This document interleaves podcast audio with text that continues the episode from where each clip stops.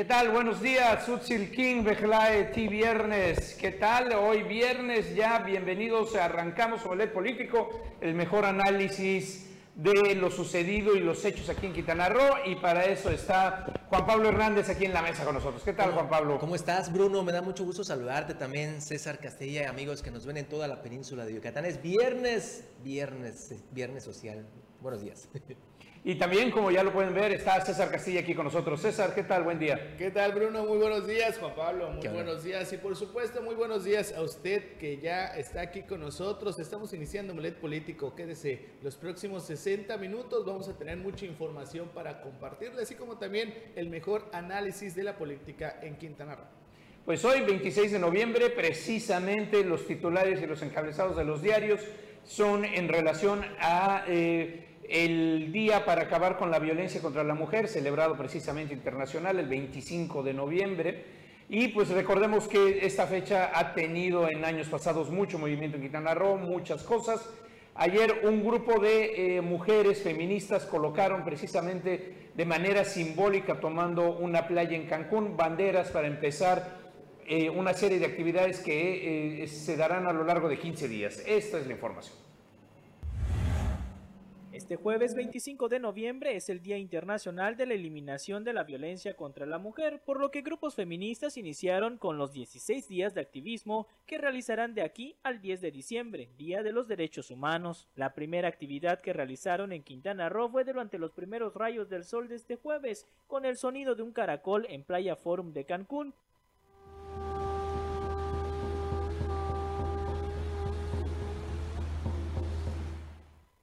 pues señalaron que si bien esta entidad vive del turismo, lo hace a espaldas de sus hermosas playas, por lo que de manera simbólica quisieron apropiarse de ellas y con lo cual iniciaron la jornada de activismo. En ese sentido colocaron banderas y mantas donde acusaron al Estado de feminista y represor, pues refirieron que según datos del Secretariado Ejecutivo Quintana Roo ocupa el segundo lugar a nivel nacional con más feminicidios, el primer sitio en violaciones y muestra una alta tendencia en desapariciones, ya que en los últimos tres meses se reportaron en entre 20 y 25. Señalaron que el comportamiento de cifras no ha disminuido, por el contrario, se muestra un aumento y exigieron mejores políticas públicas que les garantice su derecho a vivir libre de violencia. Recordaron que más tarde se realizará una marcha pacífica en Cancún que partirá de la explanada del Palacio Municipal de Benito Juárez a las 5.30 de la tarde para pedir un alto a la violencia contra las mujeres. Harán diferentes estaciones, entre ellos en la glorieta del ceviche, en el cual colocarán un tendedero de violadores y culminarán con un breve evento cultural en Malecón Tajamar, con imágenes de Kevin Rodríguez, Luis Más, Notivisión. Y precisamente el día de, ayer, que es el Día Internacional de la, de la No Violencia en contra de la Mujer, se registró un homicidio, bueno, un feminicidio de una, mujer allí en Cancún. Eh, era una familia, eh, padres y dos hijos que se encontraban al interior de su domicilio. Dos sujetos ingresaron con el objetivo de robar. Ellos son dueños de una frutería, una tienda ahí en, en Cancún. Eh, los delincuentes tenían conocimiento de que al interior de la casa había alrededor de 30 mil pesos que iba a ser utilizada para comprar lo que es mercancía. Ingresaron, agredieron al, hombre, también a la mujer, la, le originaron alrededor de 20 puñaladas y la mujer pues falleció. El hombre estuvo en en terapia intensiva. Tenemos conocimiento de que ya eh, salió, está estable, continúa en observación. También eh, los menores resultaron lesionados. Afortunadamente las lesiones no ponen en riesgo su vida, pero la mujer lamentablemente falleció el, el mero día, el 25 de noviembre, que se eh, pues, conmemora lo que es el Día Internacional de la No Violencia en contra de la Mujer, ahí en Benito Juárez. Uy, qué mala noticia precisamente para el 25 de noviembre. Carlos, buen día. Hola, ¿qué tal? Muy buenos días, qué gusto saludarlos. Bendito sea Dios, es viernes. Exacto. Ahora sí que, ayer fue la marcha de las mujeres y todo, ni a nivel nacional vimos cómo quemaban cosas en frente del Palacio nacional. Nacional, ¿no? Bueno, no nada más la quema del Palacio Nacional, otra malísima noticia que eh, llena de sangre la conmemoración en Guaymas, Sonora. Tres muertos. Tres muertos. Hay una, eh, pues no manifestación porque realmente eh, la presidenta municipal estaba con ellos. Hay un movimiento pidiendo el fin de la violencia contra las mujeres se incorpora la eh, presidenta municipal junto con el director de Seguridad Pública Municipal. Y esto es importante porque es una de las vías de investigación que se están llevando y a los pocos minutos que están ahí pasan unos sujetos armados y los rafaguean. Y hay tres muertos, una, una jovencita de apenas 18 años, otro, un trabajador de comunicación social del, del, del municipio entre ellos y otros dos muy gravemente heridos. Wow, está con todo la violencia también aquí en, en la, una comunidad de Sergio Butrón Casas, también hubo un enfrentamiento a balazos, también iban por una persona y de repente pues contestó a los balazos, hubo persecución, encontraron una camioneta, abandonaron una camioneta, según eso que tenía un arma. Es un vehículo lupo, es un vehículo lupo color azul en el que iba un sujeto que vive aquí en Chetumal, en la colonia eh, Solidaridad. Este, esta persona también está involucrada en los disparos que hubo en contra de elementos de inteligencia de la Policía Quintana Roo hace algunos meses, alrededor de cinco meses, en la que también resultó afectada una camioneta eh, particular ahí mismo en, el, en la comunidad de Sergio Butrón Casas. Al interior había una, un, un rifle de estos conocidos AR-15 y 15 dosis de presunta droga. Eso fue lo que se aseguró el día de ayer ahí en Butrón. Bueno, ayer los que pasábamos por la avenida Insurgentes, donde se encuentra la fiscalía, vimos que estaba pues acordonada el área, vimos presencia de los militares, de, de, varias también autoridades, pues así que la violencia impagable en todo lo largo y lo ancho de Quintana Roo. Y durante... Así que, y fíjate que ahí la Guardia Nacional sí hace falta un poquito. Vemos a la Guardia Nacional haciendo trabajos de lo que hacía la Policía de Caminos, estar a la cacería. En de, las carreteras, de, ¿no? De las carreteras, Sí, no, en el cuidado, en la vigilancia, que es lo que hace falta. Ojalá que se retome el camino y que ese cuartel tan bonito que se hizo en Tulum, pues sí, digo en, en Felipe Carrillo Puerto, en Tulum sí ha servido, ha disminuido el índice de violencia, cuando menos en estos últimos días después de la pues de la- los asesinatos allá en el restaurante de la avenida principal, ¿cómo se llama? La, la madre, ¿no? La malquerida, ¿no? La Malquerida La y Malquerida. Rosa, Rosa Negra, el otro, el anterior. Entonces, pues sí, sí, sí tenemos esperanza de que dé resultados, porque se anuncia con bombo y platillo, pero bueno, este, César, Juan Pablo, que se van a crear los, pues, ¿cómo se llama? Escuadrones de seguridad turística. El grupo de batallón turis- de Grupo seguridad de- turística. Y todos se cuelgan la medalla, vemos que hasta aparece la senadora que ella habló con el presidente, que gracias a ella lo May- tenemos. la senadora. Mayuli. Ajá. Y de repente, pues, ¿de qué sirven los anuncios? Y lo decía bien Roberto Citrón, el líder hotelero, de nada sirven los anuncios espectaculares si no vemos acciones concretas que logren que disminuya la violencia. De hecho, a, antier en la noche eh, ya llegaron estos elementos de este que van a conformar este grupo, más de mil elementos de la Guardia Nacional ya están llegando a Cancún, entonces ya se va a empezar este de- a ver este despliegue, Carlos, de Pero, más fuerza y ojalá o sea, que hay esto esperanza, disminuya. claro que hay esperanza, porque no habría ninguna, ningún pretexto para no que no den buenos resultados cuando el- nos han hablado tanto del C5, de, la inversión de 200, dos mil y tantos millones de pesos en la renta de cámaras de seguridad que van a vigilar y hemos tenido pláticas y nos han dado conferencias ¿ah? amables por el fiscal Montes de Oca, hemos visto las instalaciones que son de primer mundo y todo, véanlas ustedes, eso. Ahí están vigilando todo lo que sucede supuestamente en todo el estado de Quintana Roo. Sin embargo, a cada día que vemos reportes resulta que no había cámaras de seguridad enfrente, que las cámaras de seguridad todavía no llegan a la zona sur, que en la entrada de la carretera de Mahahual, Río Indio, de todo eso tampoco hay, están llegando cruceros todos los días. Ayer tuve oportunidad de estar en Mahahual, se ve el movimiento de gente, sí se reconoce que ya se está trabajando en la carretera, ya se está trabajando también por parte del ayuntamiento haciendo guarniciones, haciendo banquetas, o sea, están dejando el Mahahual bien bonito, le falta un poquito más de, seguridad y ahí se van dando las cosas.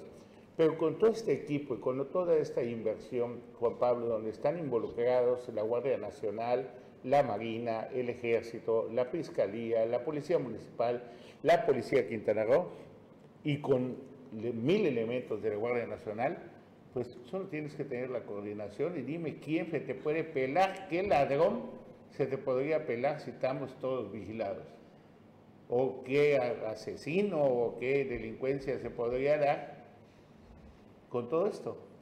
Que alguien revisara bien las cámaras, Carlos, porque como bien, como lo hemos mencionado y como lo has dicho muchas veces, el tema no son tanto las cámaras como que funcionen uno y dos, que la gente que esté ahí si haga su trabajo, vea esto, lo denuncie oportunamente.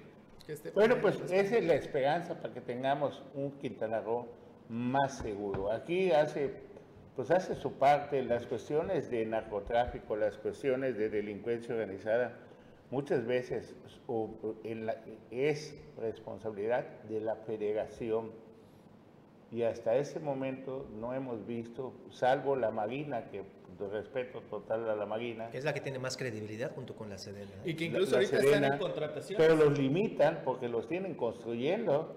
Entonces, o construyes o, o, haces tu papel de, militar. O sea, los tienen hoy construyendo. Dicen que ¿Ah? mucho abarca poco aprieta y es prácticamente lo que les Pero es que los tienen construyendo se, supone que los tienen construyendo para que no exista corrupción, para que todo el dinero íntegro vaya a las inversiones, sea, sea invertido en obras para el bienestar social. Sin embargo, aparecen 300 empresas y, esas, y cuando se denuncia las 300 empresas, que dices, es mentira, ¿no? ¿Ah? Resulta que las empresas es mentira. No, inmediatamente reacciona el presidente. Ante eso, hace cuenta que le pusieron limón a un ostión. ¿Ah? Se refuerza el presidente y por decreto, ya nadie puede investigar nada. Así es. Es secrecía, es seguridad nacional. Las de para acá adentro, esas no se pueden investigar. no hagas cosas buenas que parezcan malas. Exactamente. ¿No? Porque eso fue lo que reaccionó. Lo que hizo detonar fue el reportaje que hizo Latinos. Así es. ¿Ah? Cuando demuestran que las empresas, que una persona una terapia había vendido 75 millones. Algo así como el reportaje que tú hiciste hace algún tiempo, Carlos, con el tema de, los uniformes. Y eso es uno de muchos que, suceden en todos. Bueno, dicen que mal de mucho consuelo de pentontos, ¿no? Porque dicen, ah, pues igual le pasó a fulano, ¿no? Pero aquí el chiste es cuando nos está pasando, cuando lo sentimos de ser me acuerdo aquella frase de que vinieron por mi vecino y nadie dijo nada. Después vinieron por mi hermano, nadie dijo nada. Hoy vinieron por mí, nadie va a decir nada. ¿No? Y con eso nos vamos a el corte esta mañana de viernes 26 de noviembre.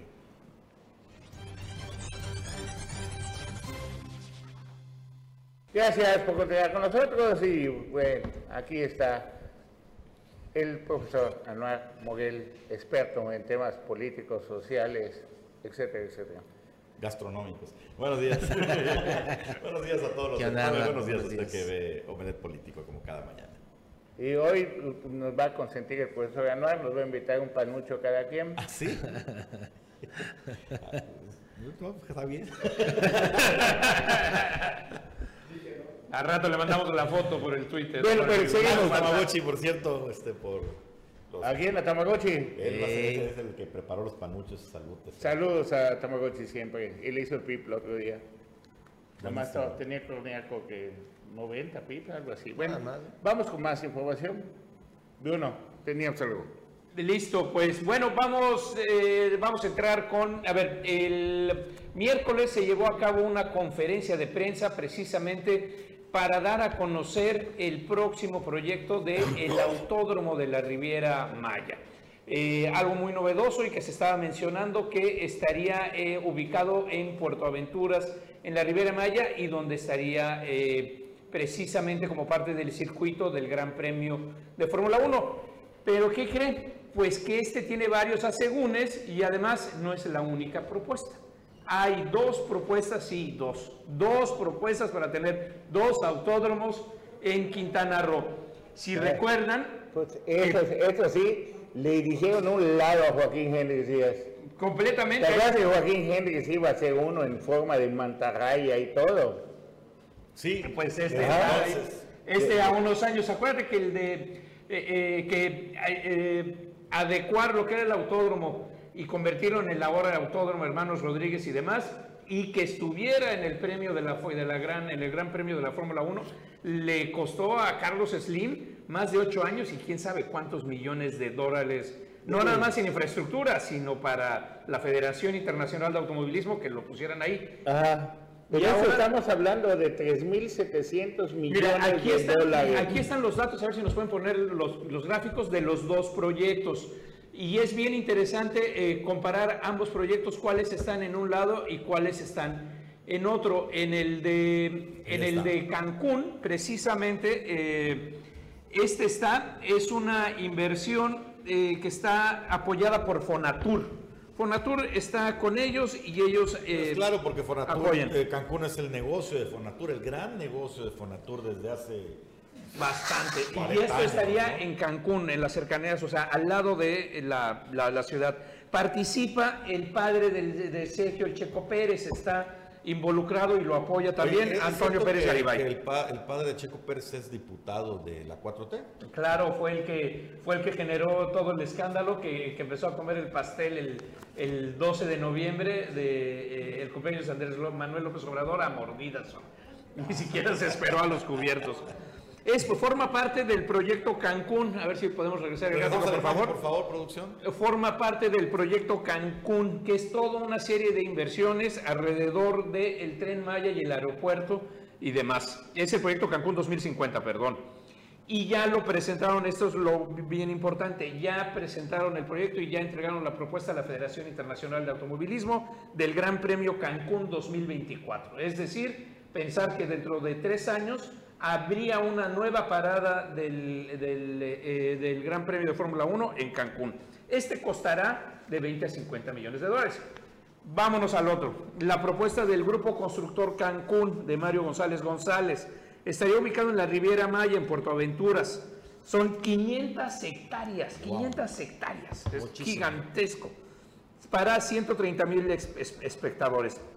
Este tiene, según el grupo constructor y según Mario González, el director de este grupo, tiene el apoyo de Carlos Joaquín del gobierno de Quintana Roo. Ahora bien, como muchas veces has dicho, Carlos, el apoyo de Carlos Joaquín es como, sí, hazlo. No, y aparte, aparte hay un tema, este, para un proyecto de esta envergadura no se termina en 10 meses, así que necesitará el apoyo del que sigue. Y quién sabe quién sigue. Así es. Tema de importante, este no cuenta el apoyo de Sectur, es más, Sectur lo rechazó por considerar un viaje económicamente. O sea, no se va a dar. A mí me llama nada más la atención algo, este Bruno. Una vez que el de garantía. millones de dólares. 3.700 millones, mientras el otro cuesta ¿Pero de pesos o de dólares? De dólares, porque esto no es nada más, eh, ahí te va el asunto, no es nada más el autódromo. Como 100 mil millones de pesos casi. 75, 75 mil millones. No, porque ya cuesta ya subió, ya está 22 el dólar. Casi. ochenta y tantos entonces. Son dos hoteles de cinco estrellas VIP 80 mil millones de, dólares, de, pesos. Imagínate eso lo que compra en seguridad. Pero tiene, y tiene el apoyo del señor gobernador eso es lo que dice el director Mario González González. Bueno, Dos hoteles Gran Turismo, un campo de golf pero y además un ¿no? Pero ese, ese, es el papel de un gobernador, mientras vengan inversiones, no lo pongo, adelante, ¿no? A lo que siempre, ah, por mí, hazlo. En cambio, entiendo que el de Cancún es, si está, está está hay, inversión, hay inversión. tiene el apoyo del presidente de la República. Pues el del Riviera Maya, Mario González, dijo que tenía el apoyo de Andrés Manuel López Obrador, eso fue lo que... También, la, bueno, si solo eran dos mil millones para el puente en, la laguna Nichuspé y no se consiguió señores. 80 mil millones de pesos. O sea. Sí, pero al parecer ahí la, la, a ver, el costo sería, o la inversión sería privada, 100%. ¿Dónde? En los 3.700 millones de dólares. ¿Y de dónde, papá? Pues es un empresario el que presentó el proyecto. El Grupo Constructor Cancún, es como se llama. Y, y, no es mal negocio. Bueno. A lo mejor lo que van a pedir es que les regalen eh, las 500 hectáreas. hectáreas ya pidieron que se lo dieran. ¿no? Eso es lo que habría que ver, quién se las dio. Y el negocio sería la tierra. ¿Saben qué? No nos dieron los permisos, esto no estaba en seguridad nacional, nos quedamos con... No, no, es que así funciona. Mucha gente dice que va a ser un hospital. Los gobiernos, antes, pues, la mula nueva visca, cedían el dinero para los hospitales. Muchos se apoderaron de, todo, de toda esa tierra y a la mega hora toma todo hospital. Hicieron hoteles, hicieron cosas. Fraccionamientos. Entonces, ¿cuál es el negocio? Bueno, ¿qué pasó con un reportaje muy interesante que hizo nuestra compañera y amiga Indiga Carrillo? Hidropón y Amaya lo quiebran. En el periodo de Joaquín Hendrix, ¿no? Sí. Y después también don Gabriel Menicuti tuvo No, algo Gabriel que ver Menicuti allá, fue también ayudó. directo, ¿no? Y Fue- no, eh, tanto peca el que mata a la vaca como el que le jala la pata. Era el secretario de Agricultura. Gabriel Menicuti. Menicuti lo guía. Sí, también tuvo que ver Gabriel Menicuti lo guía. Ajá. Ah, se rentaban autos en 15 mil dólares al mes en, que para hacer la comercialización. Y también Lugo Maldonado, José Antonio Lugo Maldonado. de, de- de José del Carmen Lugo Maldonado, que le dio la bofetada a Mario. Ese mero. Una vez la bofeta, ¿te acuerdas? En el aeropuerto. Bueno, el caso es de que el negocio era que quiebre para que la tierra la rematen. Y el hermano de Hendrix, que fue el que construyó los, los, los invernaderos que costaron 20 o 50 veces más de lo que debe costar un invernadero.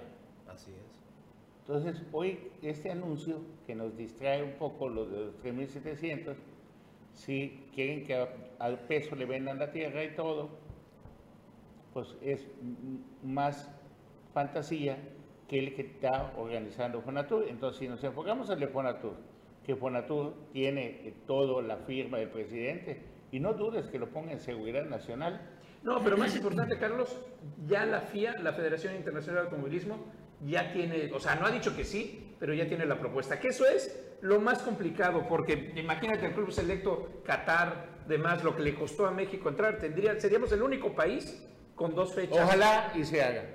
Donde sea, ojalá se haga. Buenísima inversión. Nada más que, pues, siendo realista, es más fácil que se haga por el monto, pues estamos No, pues hablando. porque el otro ya lo pasaron y, y está con el beneplácito de Checo Pérez. tiene de la bendición de Dios, Fonatur, demás, exacto. ¿no?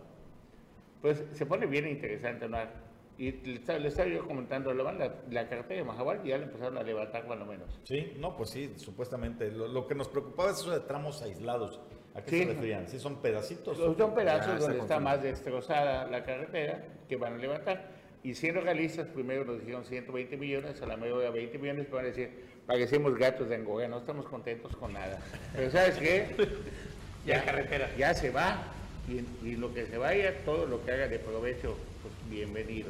Si no va a poder levantar toda la carretera y hacer una carretera nueva porque, por lo que tú quieras, por la deuda y que, que de cada peso solo 85 centavos son para, pa- para pagar la deuda que vienen de presupuesto y solo 15 se puede invertir, cuando menos ya se está haciendo una de las, de las promesas del préstamo de los 820 millones.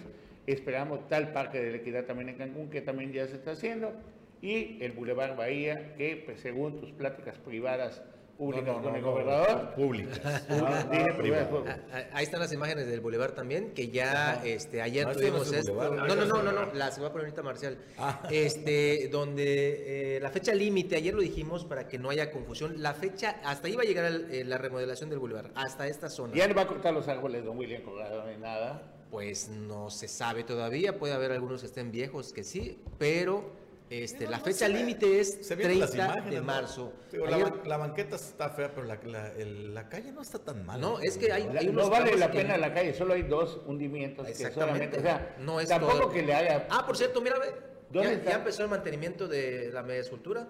Estas son fotos, son imágenes de ayer.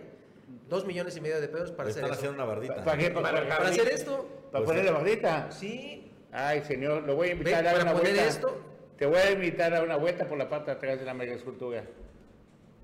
dos millones y medio de pesos. Por Dios, que parece, parece escenario de Disneylandia, el cartón nada más afuera y acá. Atrás está todo desmontado, un nido de sopilotes y todo. El otro día pasé pescando ahí hace como 15 días y es nido de sopilotes, en serio. literal.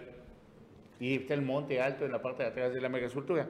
Solo hay dos desfondes que tienen, tendrían que componer nada más. Y las el pavimento está bien Sí, y poner las alcantarillas. La banqueta del lado de la megaescultura a la universidad es donde no puedes ni caminar. Pero vamos a estar vigilantes. Si el Frente Ciudadano no se conforma o lo... Todo eso, nosotros les prometemos que vamos a estar pendientes para que quede bien bonito. Por lo pronto, Mahahual ya se está haciendo. la Y, y la ruta, eh, a pesar de las obras, no está muy lenta, Majahual. Digo, ahorita viene la temporada alta. ¿qué tanto Ayer no es? está llegando crucero todos los días. Ya empezó a bajar la gente, muy poquito, pero ya empieza a bajar la gente. O sea, se empieza a reactivar la economía. Cada semana que tú vayas a Mahahual, ves construcciones nuevas. Ves el- que, que Se está viene, desarrollando. que vale la pena, ya están haciendo Por banquetas. eso, pero el, el- la- el traslado no se retarda mucho con todas estas obras. No, ya están haciendo uno- ya otra colonia, la colonia Flamingo, ya hay otro kilómetro 55 de invasiones donde Ceratos está metido. Y también el tema que tienen en Caleguitas, los de Ceratos, resulta que un terreno con, con títulos de propiedad lo vendieron como si fuera zona federal. Sí. Y de ese, sí, de, en serio, en serio. Eh, la como tierra. fuera zona nacional, terrenos nacionales. Entonces, pues, pues, presidente, está muy bueno su discurso, pero pues eliminar a las gatas tendría que usted contratar uno con otro gato para que así el que llegue y sea ratón de una vez se lo coma. Vamos a corte, regresamos aquí en Omelet Político.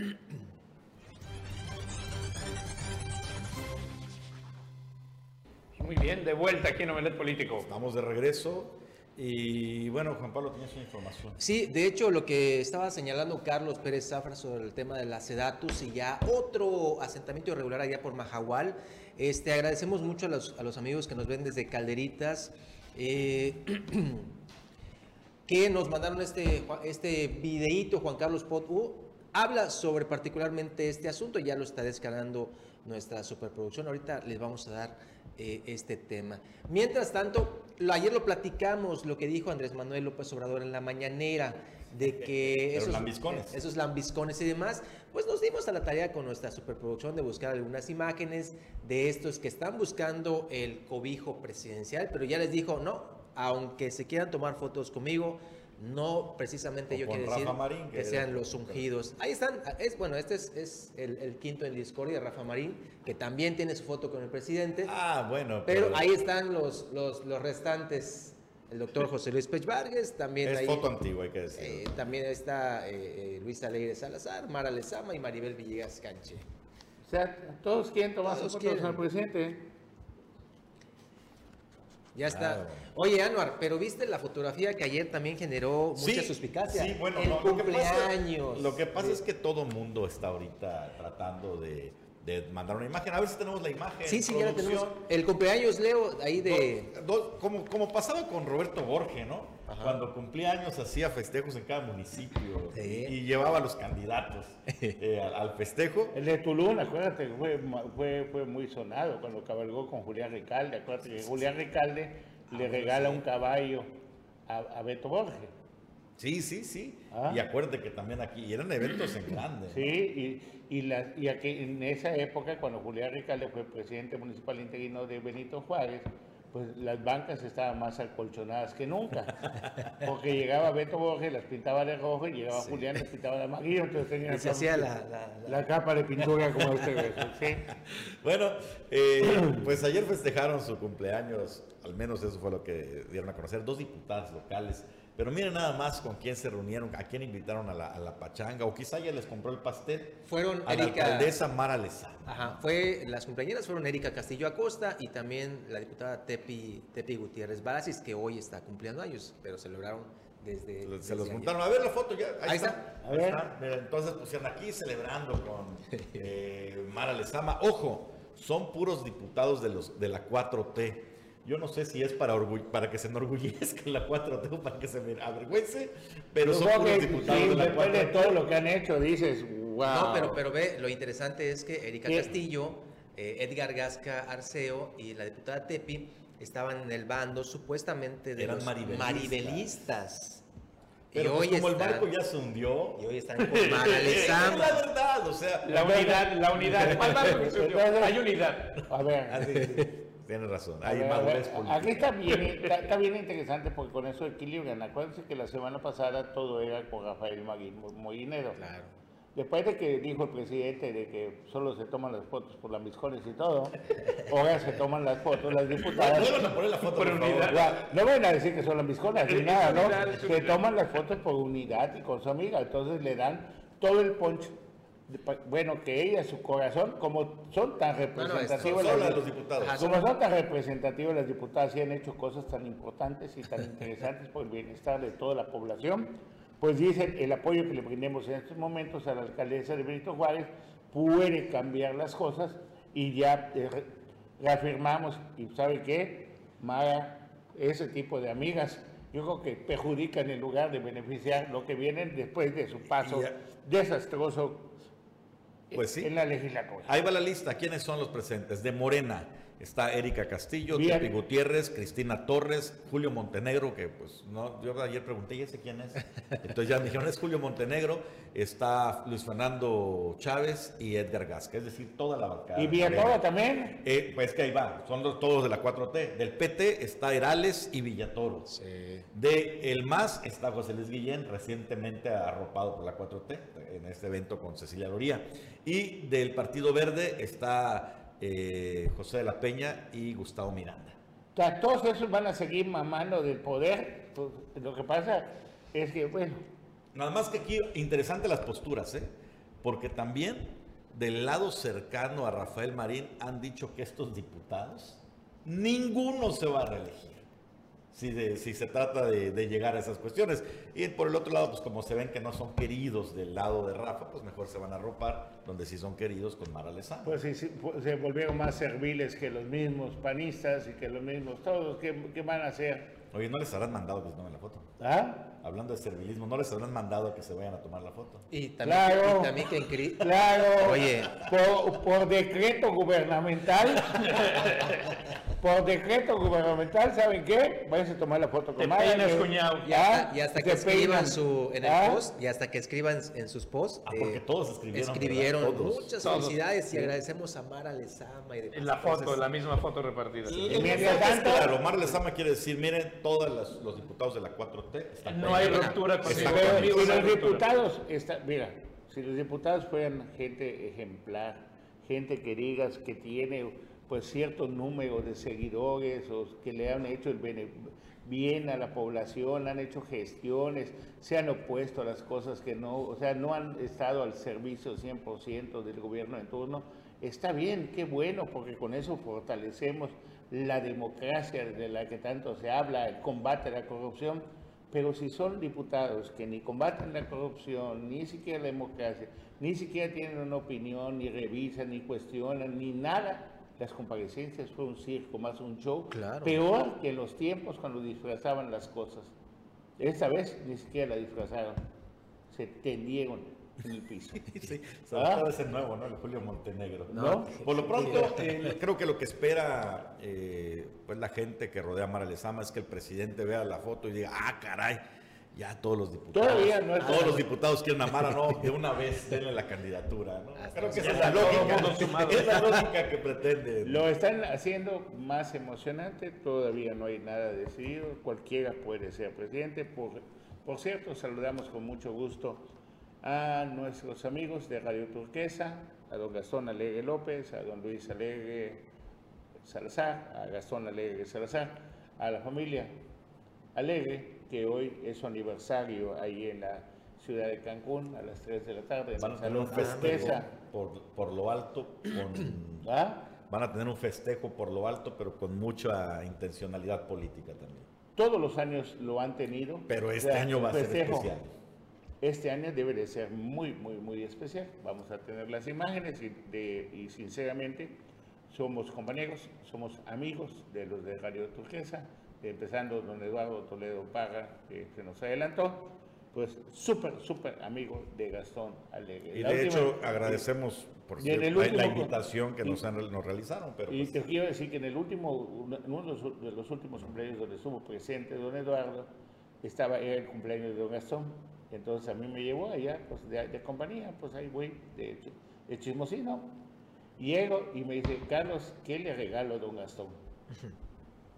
¿Sabes qué? Agarró, me parece que 200 pesos y me dice, por favor, consígueme una despensa de las que venden acá en Comercial Mexicana acá al lado y se la traes. Y me fui a comprar la despensa de 100 pesos. Y llegó don Eduardo con la despensa de 100 pesos y ese fue su regalo para don Gastón. ¿Qué más le vas a regalar, don Gastón? Alguien que tiene todo. ¿Ah? pues todo, ¿no? Bueno, bueno, no. Es una Ahorita sí podría recibir un regalo. Unos, unos 30 años. No, él se lo ha pedido al presidente, así, este, no te olvides de, de De- mi de- hijo. De, de cachorro. De cachorro. Y, cuál- y pudiera ser un regalo muy Bueno, interesante. es que la decisión es del presidente. ¿Quién quiere el presidente? Que hay que Seguridad decirlo. nacional, seguridad eh, nacional. Para que también un Y es personaje seguridad como nacional. Gastón Alegre se pueda acercar con el presidente y decirle, oye, te encargo a mi hijo. Imagínate el nivel de relación y de amistad que tienen también. Hablamos mucho de la amistad de Rafa Marín. Gastón Alegre también es muy amigo del presidente. Sí, nada más. Sí, indiscutiblemente. Y, y el presidente llega a casa de los Alegre, a la, una de las haciendas que tienen los Alegre en Valladolid. Entonces, imagínate tener al presidente de huésped. Si cuando no era nada el presidente todavía estaba buscando ya candidato que muchos no lo pelaban y que todo y que era fuchado el presidente, don Gastón nunca negó su amistad. Como también hay que reconocer que el periódico por esto de don Mario Renato siempre apoyó a Andrés Manuel López Obrador. Y hoy en día, pues, debe de haber re- reciprocidad. ¿Qué va a pasar con Luis Alegre? No sé, algo va a pasar. ¿Sigue en su programa, don Luis? Sí, sí, sí. Ah, bueno. Bueno, y a ver, pasando a otros eh, puntos y demás, Tulum, fíjate que hay noticias interesantes en Tulum.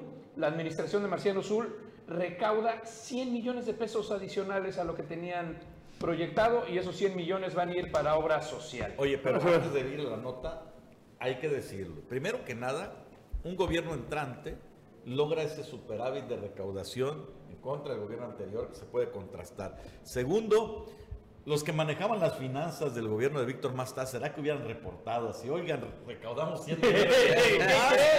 Nos sobran 100 millones de Hay que pesos. recordar, hasta pidieron préstamo. Y uno de los que se opuso al préstamo fue Marciano Sud, porque él sabía cómo estaba la cuestión de las finanzas. los 100 Dice, no me millones friegues, adicionales". ¿para qué pides 40 millones? ¿Cuánto pidieron de préstamo? Creo que 42 millones, algo así. ¿no? ¿Lo devolvió? Pues tenían que, que- creo que sí tenían que devolverlo. Había que, habrá que preguntarle a Marciano Sud. Porque eh, no, no, salieron declarando, el señor Edgardo de- había dicho que ya se había devuelto. Sí, porque era crédito a corto plazo, pero aún así es innecesario. Y el tema es que con, con cualquier préstamo hay moche. O sea, ¿cuánto más hay de sí. comisión? ¿En dónde se quedan los...? Sí, los diputados gratis no levantan la mano, les, hay que comprar para su Claro. Lonol y su, y su Planax, porque les duele Bueno. su mano de tanto estar levantando, ¿no? Pues así, pues esos 100 millones más los van a destinar para obras sociales y ya eh, en ese mismo tenor, dos comunidades mayas van a tener agua potable por primera vez. Entonces, eso es. Vamos eso a ver. es, para estar en el Vamos. monte, eso es importantísimo. Vamos a ver. No, no, no además era comentario, no hay... Y- Bueno, y- tenemos y- el comentario de Liga Carrillo, ¿no? Después del programa. Bueno, vámonos a programa.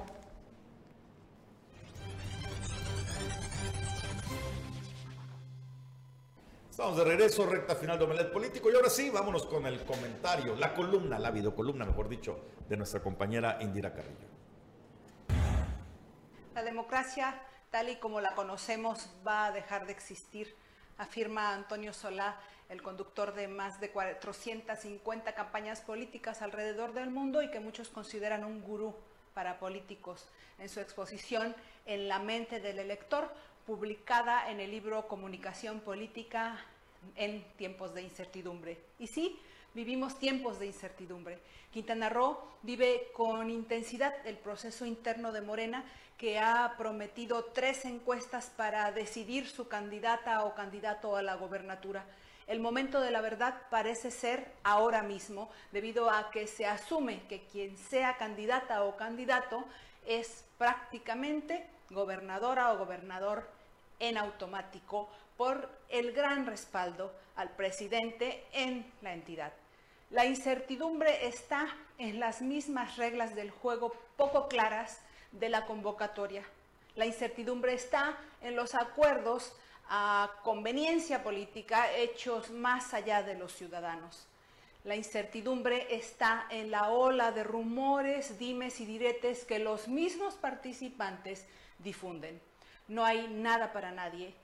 Los grillos de siempre, que se consideran politicólogos, usando sus lentes de las experiencias previas, creen haber visto todo y analizan factores y escenarios en esta coyuntura rumbo al 2022. Emiten opinión y dictaminan quién de las o los cuatro será el mejor o la mejor y cómo Pilón afirman y añaden a un quinto contendiente que él mismo se autodescarta. Eso es incertidumbre. Lo que mantiene ocupada la clase política quintanarroense es su supervivencia. Por eso inflan y apoyan a tal o cual figura. ¿Qué grupo político perdurará a través de él o la elegida? Pero los lentes de la experiencia previa no sirven para ver con claridad la realidad actual. Como dice Antonio Solá, hay un nuevo orden mundial que nos exige a todos resetearnos. Las normas del pasado no sirven y las nuevas, las que necesitamos, aún están siendo creadas. En ese contexto podemos ubicar los comentarios del presidente AMLO en el sentido de que una foto como la de Mara con Sheinbaum o la de Maribel con Marín no significan nada. Que cada vez que le preguntan en la mañanera menciona más o menos bien el perfil de los y las contendientes, como si no los conociera bien, o lo que dicen que le dijo en Mérida don Gastón, su amigo entrañable de lucha, tu hijo va a ser gobernador. Este tipo de incertidumbre es parte del juego. Hace parecer que hay competencia y mantiene a todos a la expectativa. Sin embargo, hay una incertidumbre más profunda que las políticas y los políticos, sus grupos de apoyo, no están viendo hoy. Entretenidos como están, las personas en su vida cotidiana están preocupadas por sobrevivir también, pero en la vida real. La gente siente que los gobiernos le han fallado en su labor de facilitadores de calidad de servicios, cada vez más impuestos, la inflación del 7% como nunca en 20 años, la inseguridad y todos los indicadores de pobreza, violencia, alcoholismo, suicidio y una larga lista de etcétera, que provoca que los ciudadanos tengan ira y desilusión, su reacción, no opinar, no perder su tiempo en contestar con la verdad, su verdad, las encuestas, no votar ni participar en procesos electorales porque consideran que hacerlo es legitimar gobernantes con los que no están de acuerdo. Un castigo, entre comillas, que en esencia es un premio. Esta indiferencia ciudadana es contraproducente, permite que ganen una y otra vez quien mejor sepa operar y acarrear el día de las elecciones. En Quintana Roo, el promedio de votantes se ha mantenido por años en un 30%, 40% del padrón. Es decir, el voto cautivo partidista de filiación. Un tercio de la población ha decidido el futuro de casi dos millones de quintanarruenses. Por eso, la democracia tal y como la conocemos va a dejar de existir porque va a renovarse. Tiene que hacerlo. Soy Indira Carrillo y esta es mi opinión. Cuestionemos.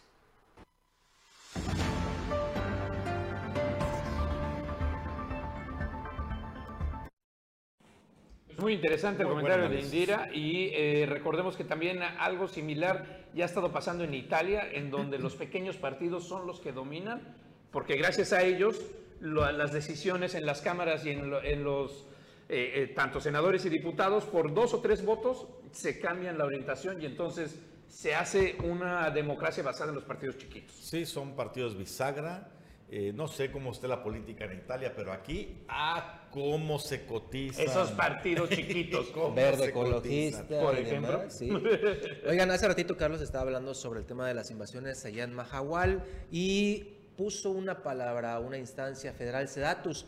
Aquí en Calderitas también están generando estos problemas muy serios y Juan Carlos Pot nos envió este video, Carlos, para que vamos a ver unos 20 segunditos nada más donde habla sobre esta problemática de que esta instancia federal está eh, pues generando una inconformidad muy grande entre los ejidatarios en Calderitas que tienen terrenos costeros con alta, con alta plusvalía. Vamos a ver. Ejidatarios. El día de hoy nos encontramos recorriendo los terrenos ejidales de Calderitas. Lamentablemente te puedo decir que estamos precisamente en la zona limítrofe donde se encuentra Calderitas y el ejido Chetumal. Como pueden observar, en varios de los terrenos ejidales de nuestro ejido de Calderitas nos encontramos letreros que dicen propiedad privada, prohibido el paso, expediente Sedatu y tiene una clave. Quiero decirte que una vez más, en la Secretaría de la Sedatu están haciendo cosas obscuras donde quieren perjudicar a los ejidatarios de Calderitas. Señor gobernador del estado, Carlos Joaquín, señor secretario de gobierno, Arturo Contreras, licenciado Montes de Oca, fiscal de Quintana Roo, señora presidenta municipal Yensune Martínez, le pedimos por favor, a nombre de los ejidatarios de Calderitas, que nos apoyen, que realicen una investigación, porque tal parece que quieren despojar a los ejidatarios de sus parcelas. Hoy nos encontramos en una parcela que no ha sido desincorporada de la Asamblea General de Ejidatarios, que sigue siendo tierras de uso común. Sin embargo, nos encontramos letreros que le están privando sus garantías ejidales a los compañeros ejidatarios. Desgraciadamente, no podemos celebrar asambleas por la pandemia. Este ejido ha sido respetuoso de la ley del COVID-19. Ahí está. Gravísimo porque no solamente lo están haciendo en Calderitas de Otompe Blanco, lo están haciendo en Mahahual desde hace más de un año. Les decía que estaban involucrados los deseratos en los despojos, en las invasiones en Mahahual, también en Tulum. Así que urge que alguien de alguna autoridad del gobierno del Estado, no, nuestros diputados federales, ¿dónde están los senadores que andan en campaña? Alguien haga algo para una investigación a fondo en Ceratos. Dicen también esto de seguridad nacional, señor presidente, va, puede correr y puede haber violencia si se sigue permitiendo eso. Y sería muy lamentable que ya tenemos demasiada violencia. Lo han dicho las los mismas autoridades, ¿no? El fiscal ha dicho que son las zonas de inversión generadoras de violencia. Y si se permiten, pues son parte de esas zonas de violencia. Bruno, muy buenos días, excelente fin de semana. Gracias. Nos vemos domingo. El domingo en Sintacto Político. Anuar Moguel. Hasta el domingo. Y los panuchos no llegaron. Ya, ya Ya, ya, Ay, ya, ya. Juan Pablo Hernández. Hasta el lunes, Carlos, muy buenos días y saludamos a Benjamín Vaca que saluda a todos los mesa- de la mesa de acrílico. Con mucho gusto, don Benjamín, gusto saludarlo. Saludo con mucho gusto a nuestro director general, don Carlos Toledo Carbonel. Que la pase bien. Y no se pierda el torneo de pesca.